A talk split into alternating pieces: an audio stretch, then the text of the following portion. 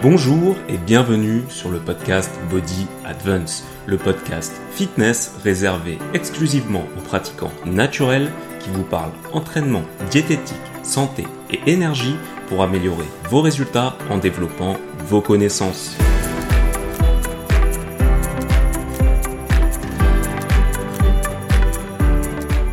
Alors, quel est le sujet du jour? Le sujet du jour, c'est pourquoi prend-on du muscle? Le sujet peut paraître un peu simple, surtout quand on est dans le domaine du fitness ou de la musculation, mais je crois qu'aujourd'hui beaucoup de personnes oublient finalement un peu ces fondamentaux, euh, que ce soit au niveau des, pratiquants finalement débutants ou expérimentés, on a tendance au fil du temps à oublier euh, ces principes qui nous permettent finalement de prendre du muscle. Alors je crois que c'est important de faire une petite piqûre de rappel et peut-être que pour certains ce sera directement une nouveauté. Et je pense que dans tous les cas, de toute façon, euh, ça peut ne qu'apporter que du mieux. Alors avant de, de démarrer ce podcast, j'aimerais vous faire une petite parenthèse actualité.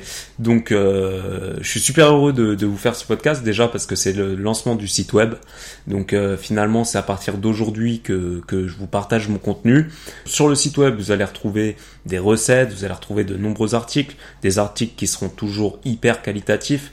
Voilà, moi c'est vraiment là-dessus finalement que, que je veux mettre l'accent, c'est vraiment sur la qualité des articles. Donc vous allez sûrement retrouver des articles longs, mais quand vous aurez terminé de lire un article, pour partir avec des connaissances supplémentaires, c'est vraiment ça l'objectif. Donc ce sera sur euh, la diététique évidemment, sur l'entraînement et je fais des, petits passages sur la santé et l'énergie parce que je crois que, que dans notre monde, dans le 21e siècle aujourd'hui, eh bien ça devient, ça devient des sujets qui, qui nous importent, hein, que ce soit au niveau euh, de l'environnement, au niveau de, de, tout ce qui va être perturbateur endocrinien, produits chimiques, etc. C'est des, des petits détours euh, que je vais faire sans, sans pression tout simplement pour vous partager euh, euh, peut-être quelques fois quelques précautions à prendre et d'autres fois quelques petites choses motivantes ou quelques petites astuces que vous pouvez appliquer au quotidien pour tout simplement améliorer euh, vos, votre qualité de vie et vos résultats. Voilà. Donc en ce moment, vous avez une super offre. En ce moment, euh, sur le site, ce que je fais, c'est que je vous offre 5 conseils 100% gratuits. Euh, donc c'est vraiment pas euh, quelque chose avec un processus de vente derrière ni rien du tout. C'est réellement des des conseils que je vous donne. Alors évidemment, pour vous donner ces conseils, euh, vous n'avez pas juste besoin de rentrer votre adresse email comme on pourrait voir euh, sur, euh, sur pas mal de sites. Non, pour vous donner des conseils qui soient valables, j'ai besoin de quelques petites informations. Donc je vous demande par exemple votre taille, votre poids et éventuellement de m'envoyer quelques photos. Et puis évidemment bah, vos questions et le fait de, de pouvoir m'expliquer votre problématique. Donc si vous voulez des conseils qui soient 100% personnalisés, si vous avez quelques petites questions. Surtout, n'hésitez pas, à aller dans cette partie, vous cliquez, ça vous prend deux minutes, c'est à faire sur ordinateur, c'est un peu plus simple, vous pouvez bien sûr le faire sur téléphone. Mais euh, si vous voulez vraiment euh, pouvoir me détailler un peu votre problématique, je pense que avec un clavier, vous pourrez euh, quand même plus vous, vous exprimer. Voilà. Au niveau des, articles de la semaine, donc euh, j'ai publié que deux articles, donc c'est des petits articles. Donc il y en a un sur l'IMC qui est vraiment short. Euh, j'explique un peu quel est l'intérêt, quels sont euh, finalement les, défauts de, de l'IMC, de l'indice de masse corporelle. Donc c'est vraiment court, c'est purement informatif. Et vous avez derrière un deuxième article qui est l'article sur le taux de masse grasse où là vous avez beaucoup plus de contenu. Je vous explique un peu euh, finalement comment calculer précisément votre masse grasse? Je vous mets aussi à disposition un calculateur, un calculateur uniquement si vous avez, euh, qui fonctionnera uniquement si vous avez une pince à pli cutané, parce que c'est pour moi aujourd'hui euh, la méthode la plus fonctionnelle. Mais je vous laisse quand même aller faire un petit tour sur cet article. Je vous ai mis d'ailleurs quelques photos de mon propre physique pour que vous ayez une idée des différents taux de masse grasse et de l'esthétique qu'on peut avoir suivant euh, ces taux de masse grasse. Alors évidemment, c'est des taux de masse grasse qui sont pas extrêmement précis parce que je vous l'explique dans l'article, mais c'est quand même euh, des bons repères euh, qu'on peut tous avoir en fonction, en fonction de notre morphologie, en fonction tout simplement de, des endroits auxquels notre corps stocke en priorité la graisse. Mais tout ça vous est parfaitement expliqué. Alors allez faire un tour, je vous rappelle le site c'est bodyadvance.fr. Au niveau des recettes, alors là, euh, c'est ma compagne qui s'en occupe. Elle vous a mis euh, des wrap pizza, des tagliatelles poivron tomate, euh, des bars au beurre de cacahuète et des muffins, muffins protéinés. Alors là, je vous fais une petite parenthèse sur les muffins, j'ai eu du mal à le prononcer parce que j'étais en train d'imager en même temps. En ce moment, je suis en sèche, alors quand on me parle de ces muffins, je deviens tout fou. Euh, c'est vraiment, ils sont incroyables. Si vous faites la recette, vous allez devenir dingue. Ils sont vraiment délicieux. Je vous les recommande et vous les re-recommande. Euh, essayez les muffins, vous allez vous régaler. Voilà. Donc ça, c'était pour la petite parenthèse actualité. Un peu longue aujourd'hui, je vous l'accorde, mais c'était nécessaire. C'est le lancement du site web. Vous pouvez bien me permettre ça. Alors, le sujet principal, on y retourne, c'était pourquoi prend-on du muscle? Alors, pourquoi prend-on du muscle? Eh bien, finalement, on prend du muscle pour plusieurs raisons. Et avant de vous expliquer ces raisons, j'aimerais vous expliquer pourquoi on n'est pas fait pour être musclé et pas forcément, peut-être fort, mais pas musclé en tout cas. L'être humain est plutôt fait pour être endurant. L'endurance, c'est vraiment une des qualités physiques humaines indéniables. Il faut savoir déjà qu'on est euh, l'un des seuls mammifères à avoir euh, une transpiration, une sudation par la peau vraiment très très importante. Cette sudation nous permet notamment euh, de réellement refroidir le corps lorsqu'on lorsqu'on tout simplement court pendant une court ou on trottine de manière assez rapide finalement pendant une période de temps assez longue. Donc cette transpiration qui va refroidir le corps nous permet de récupérer bien plus. Et nous sommes le seul mammifère à ne pas allaiter. Donc euh, haleter. Ouais, haleter je crois. Et là, alors, quand on allaite, c'est quand un chien court, il va être obligé de s'arrêter, finalement, de sortir la langue, de respirer. Quand le chien fait ça, comme de quasiment tous les mammifères, c'est tout simplement pour refroidir son corps c'est pas du tout pour reprendre sa respiration, c'est enfin en partie, mais c'est principalement pour refroidir son corps et ça bah c'est quelque chose que j'ai appris il y a pas si longtemps, je dirais il y a 2 3 ans et c'est quelque chose qui me surprend toujours. Effectivement, quand on voit des, personnes qui courent avec leur chien, on peut se rendre compte que malgré que le chien mange peut-être mieux, court peut-être plus souvent, eh bien ces personnes sont souvent tout de même plus endurantes. C'est assez incroyable comme truc. Et euh, c'est c'est l'une des l'une des euh, alors comment on appelle ça? L'une des, des, caractéristiques qui a finalement permis à l'espèce humaine de survivre. Euh, et cette caractéristique, elle nous servait principalement à chasser. Donc elle nous servait à faire de la chasse à l'épuisement. C'est-à-dire que, étant donné que les autres mammifères ne peuvent pas courir, ou même certains félins, la plupart, ne peuvent pas courir pendant des, des distances euh, incommensurable tout simplement parce qu'ils se fatiguent et qu'à un moment ils chauffent tout simplement et ils doivent se refroidir. Et pour se refroidir, pour haleter, ils ont besoin de s'arrêter de courir, de s'arrêter sur place et de haleter. Ils ne peuvent pas le faire en même temps. Et nous, eh bien, on peut se refroidir en courant. Alors évidemment, on court moins vite que ces bestiaux. Cependant, sur la durée, eux vont se fatiguer alors que nous, on va pouvoir continuer de leur courir après. Au bout d'un moment, ils se fatiguent, ils s'arrêtent. J'avais vu une vidéo sur un reportage Arte qui était assez incroyable. Donc c'était un groupe euh, de, de, de, guerriers africains. Alors je ne sais plus exactement le pays, je vais pas vous dire de bêtises, je préfère m'abstenir. Vous pouvez trouver ça sur Wikipédia certainement. Mais ils courent après une antilope et au bout d'un moment, L'antilope, alors après des kilomètres et des kilomètres, hein, je crois qu'ils font pas loin de 50 kilomètres aller, 50 retour pour aller chasser l'antilope. Donc si tu calcules, ça fait double marathon, même un peu plus dans la journée. Et en fait, finalement, au bout de, quelques kilomètres, hein, donc une entre 30 et 50, l'antilope s'arrête. Donc elle court, en fait, ce qu'il faut comprendre, c'est qu'elle court très rapidement, elle s'arrête. Elle court très rapidement, elle s'arrête. Elle fait ça tout le long, de la, tout le long du, parcours finalement, pendant que les guerriers ne s'arrêtent jamais de courir, plus doucement, mais constamment derrière.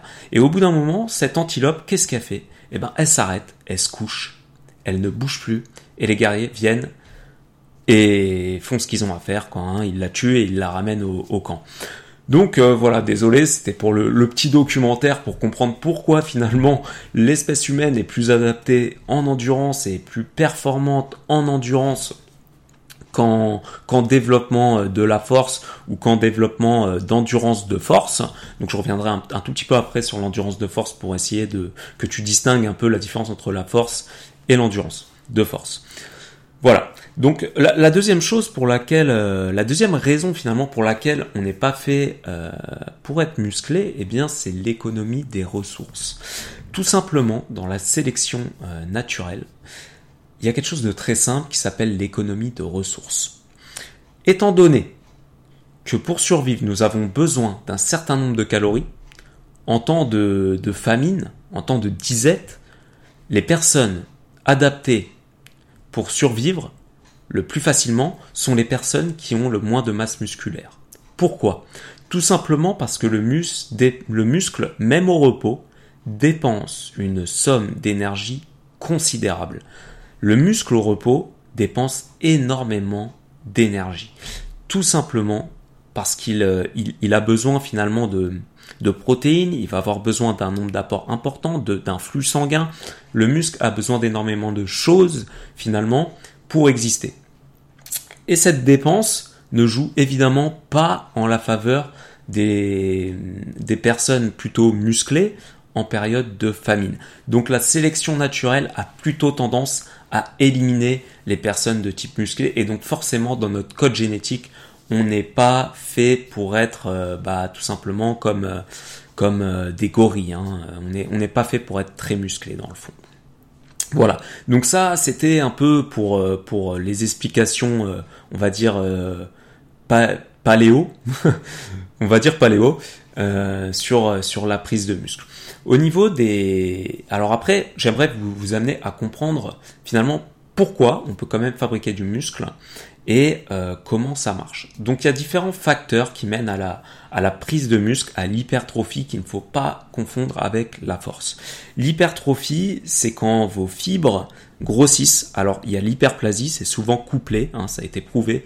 On, a environ 90% d'hypertrophie, donc ça c'est le grossissement des fibres, et 10% euh, d'hyperplasie. Donc l'hyperplasie c'est la multiplication euh, des cellules euh, fibreuses de ton muscle, donc la multiplication des fibres. Donc l'hyperplasie, on voit que c'est un phénomène qui est, qui est, relativement restreint par rapport à l'hypertrophie. Donc c'est pas réellement l'hyperplasie qui, qui va vous faire prendre du muscle, bien plus le potentiel de l'hypertrophie qui va rendre un, rendu musclé au final. Donc la différence entre euh, l'hypertrophie et, euh, et, la force, elle est assez simple. C'est que l'hypertrophie, donc c'est le grossissement euh, des fibres musculaires, alors que la force, ça va être la capacité de votre muscle à recruter un nombre de fibres de façon simultanée et avec une grande intensité. Voilà. Donc ça, c'est ce qui va, faire la force finalement, c'est les propriétés contractiles de votre fibre et non pas euh, le, diamètre de celle-ci, donc euh, leur taille. Voilà. Donc, euh, ça, c'était un peu pour la différenciation entre la, force et l'hypertrophie. J'espère que c'est un peu plus clair.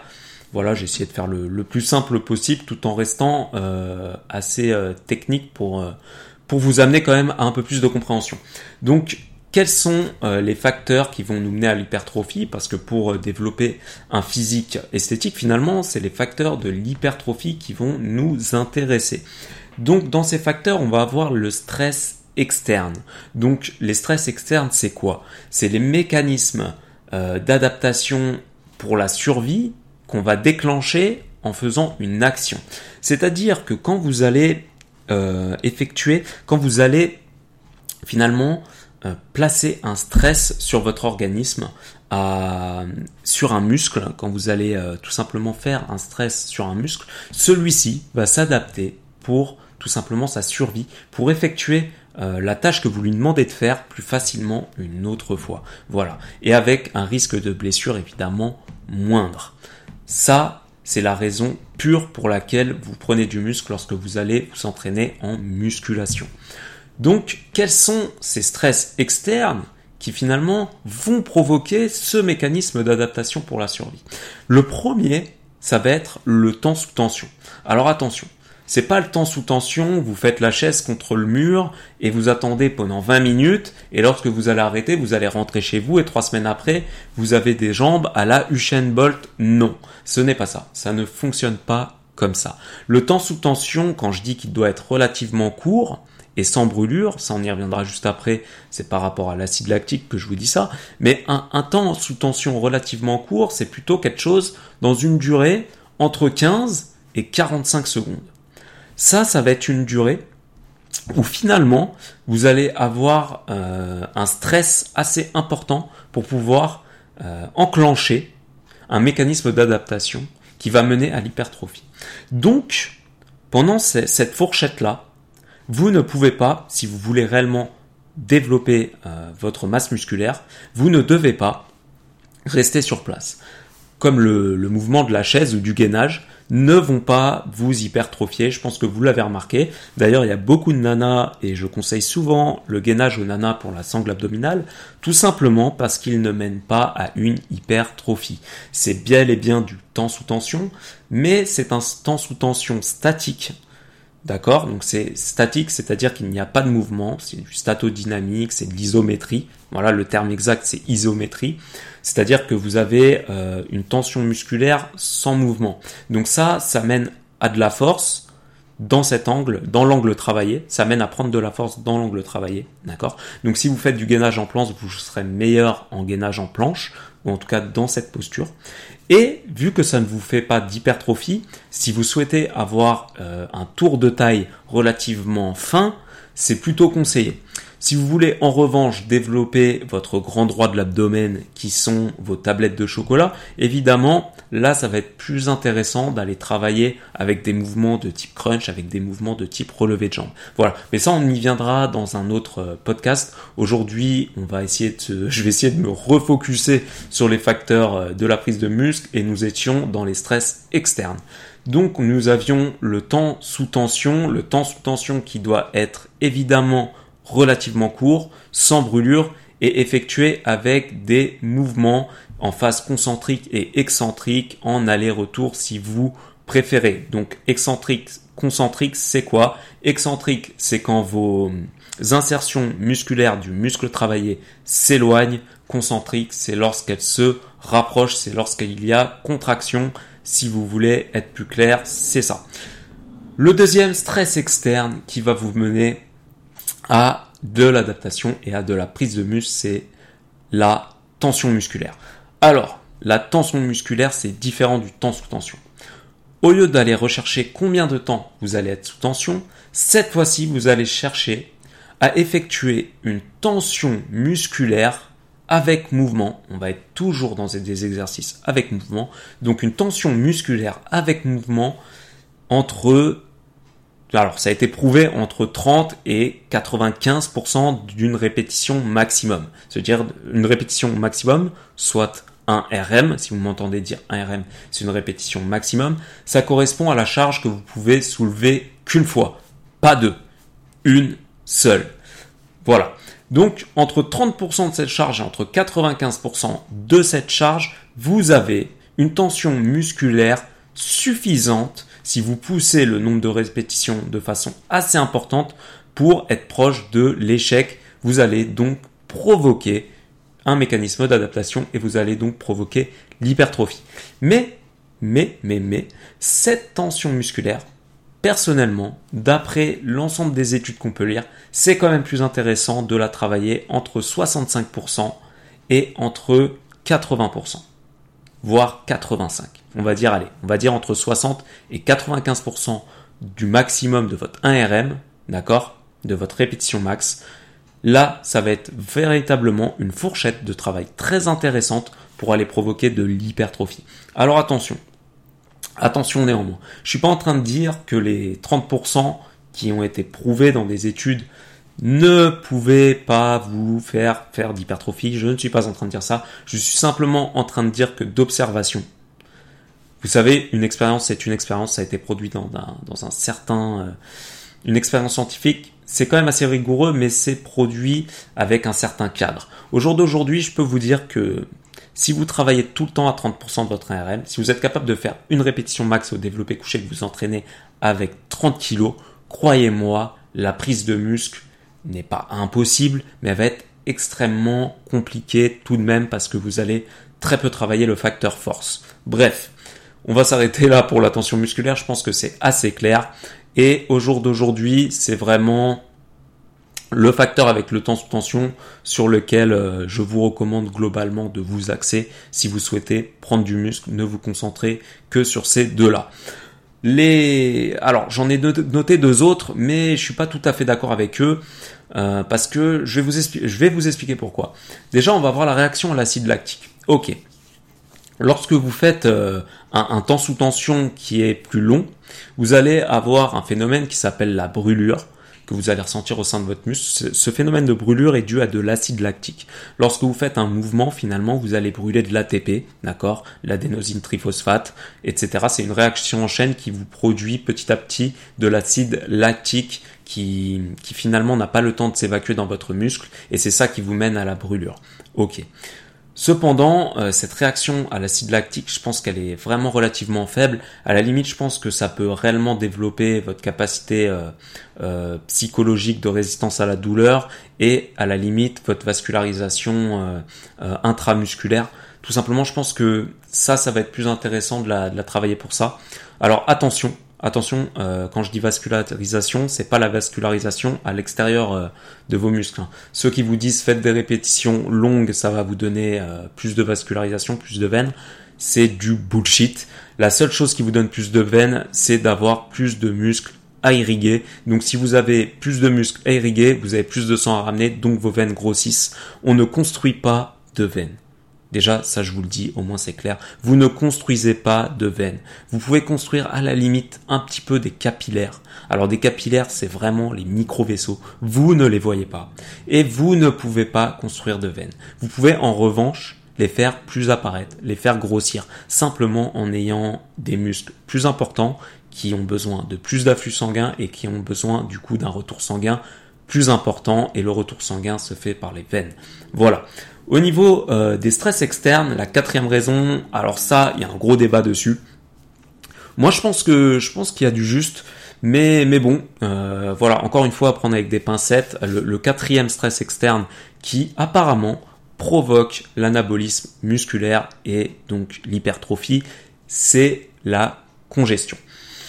Bof, moi je mets un bémol là-dessus. Euh, je pense que la congestion est est une résultante d'un travail musculaire bien effectué et n'est pas en soi euh, un phénomène qui va mener à l'hypertrophie.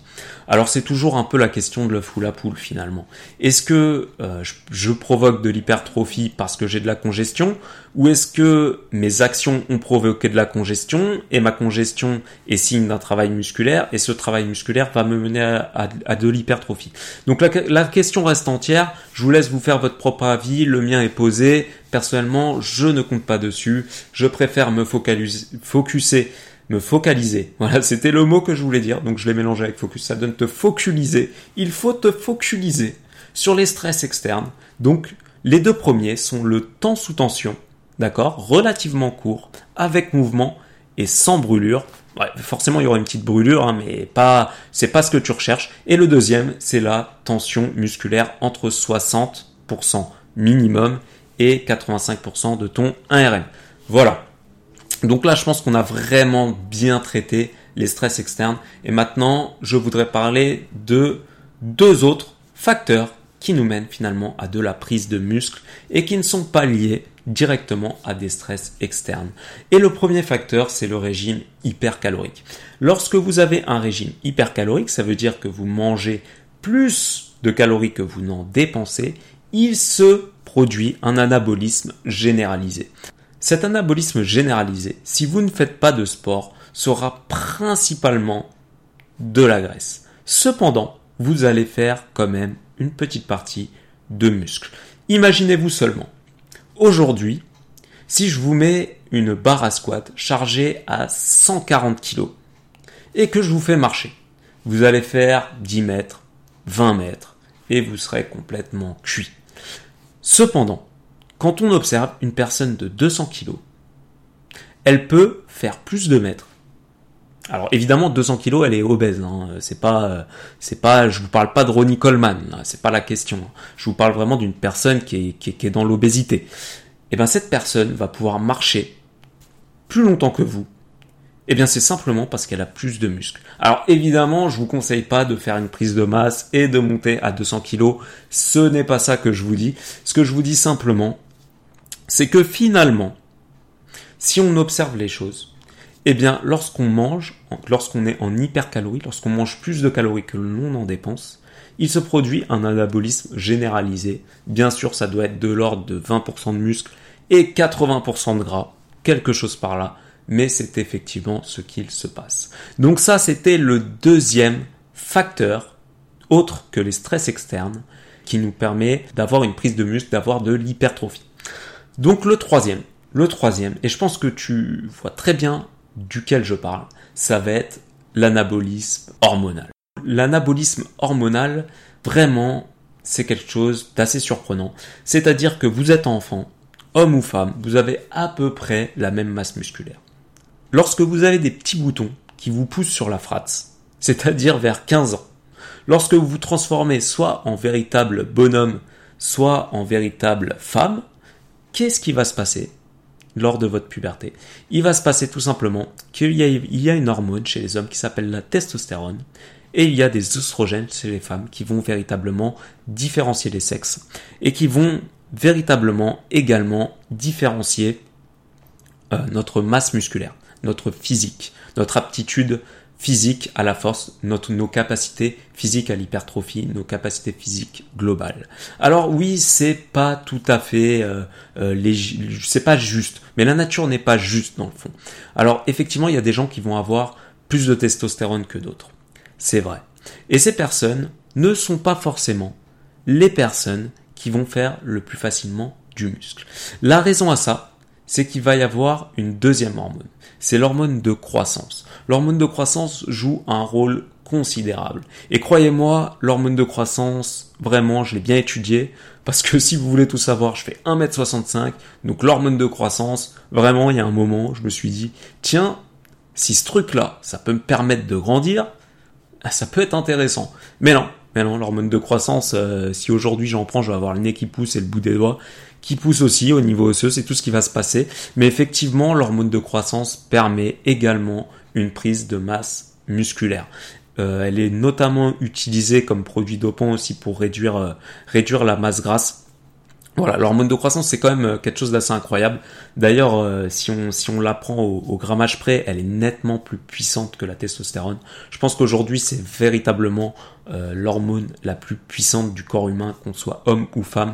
L'hormone de croissance est juste incroyable. mais cependant, Cependant, l'hormone de croissance fait tout croître.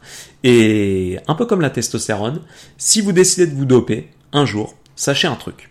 Si vous avez, alors un être humain a environ 9 cancers dans sa vie, seulement il n'est pas, enfin 9 tumeurs dans sa vie, seulement il n'est pas au courant, au courant qu'il en fait, et son organisme les traite tout seul et les vire tout seul. Alors ça, c'est une étude générale. Vous pouvez aller taper sur, euh, sur Internet, vous allez retrouver tous les liens.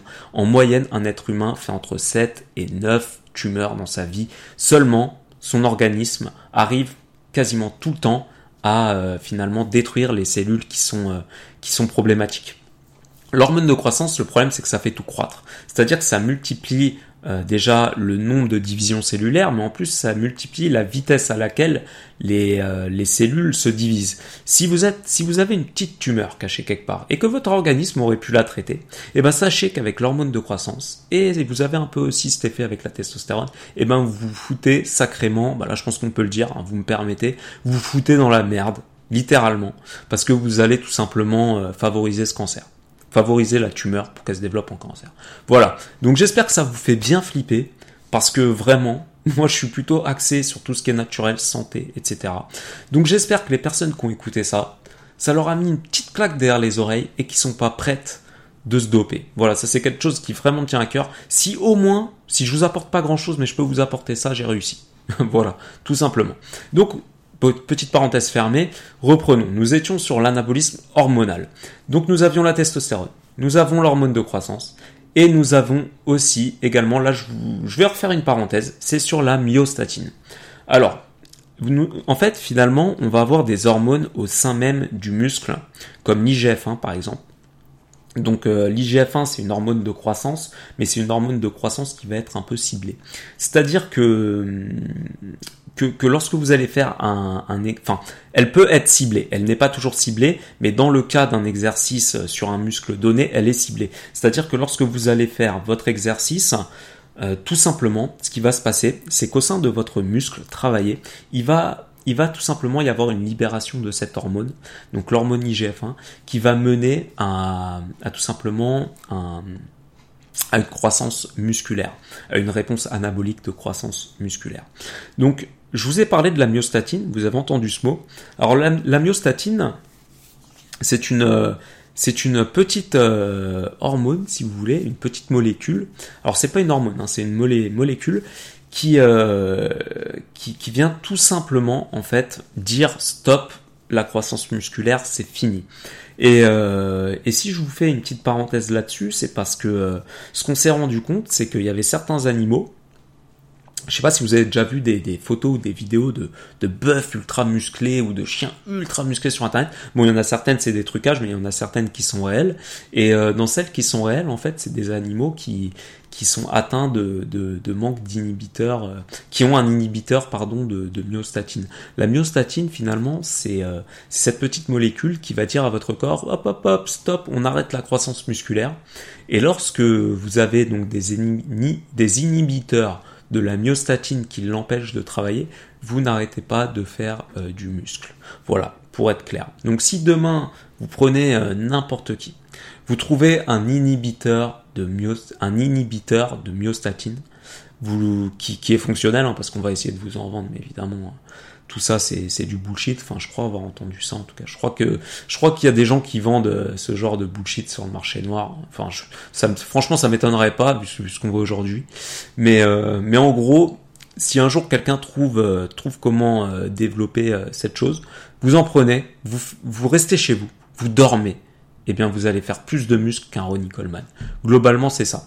Alors, voilà, ça je voulais vous en parler. Bon, c'est pas pas forcément intéressant pour notre histoire de de pourquoi prend-on du muscle, mais je trouve que ça reste quand même euh, un sujet qui qui voilà, moi moi c'est des choses qui m'intéressent puisque je vois que la, la science avance et peut-être que demain, on aura, euh, on aura des, des, informations, par exemple, avec ces inhibiteurs de myostatine qui permettront de, de remuscler des gens qui, qui ont été atteints de, de, maladies très graves, etc.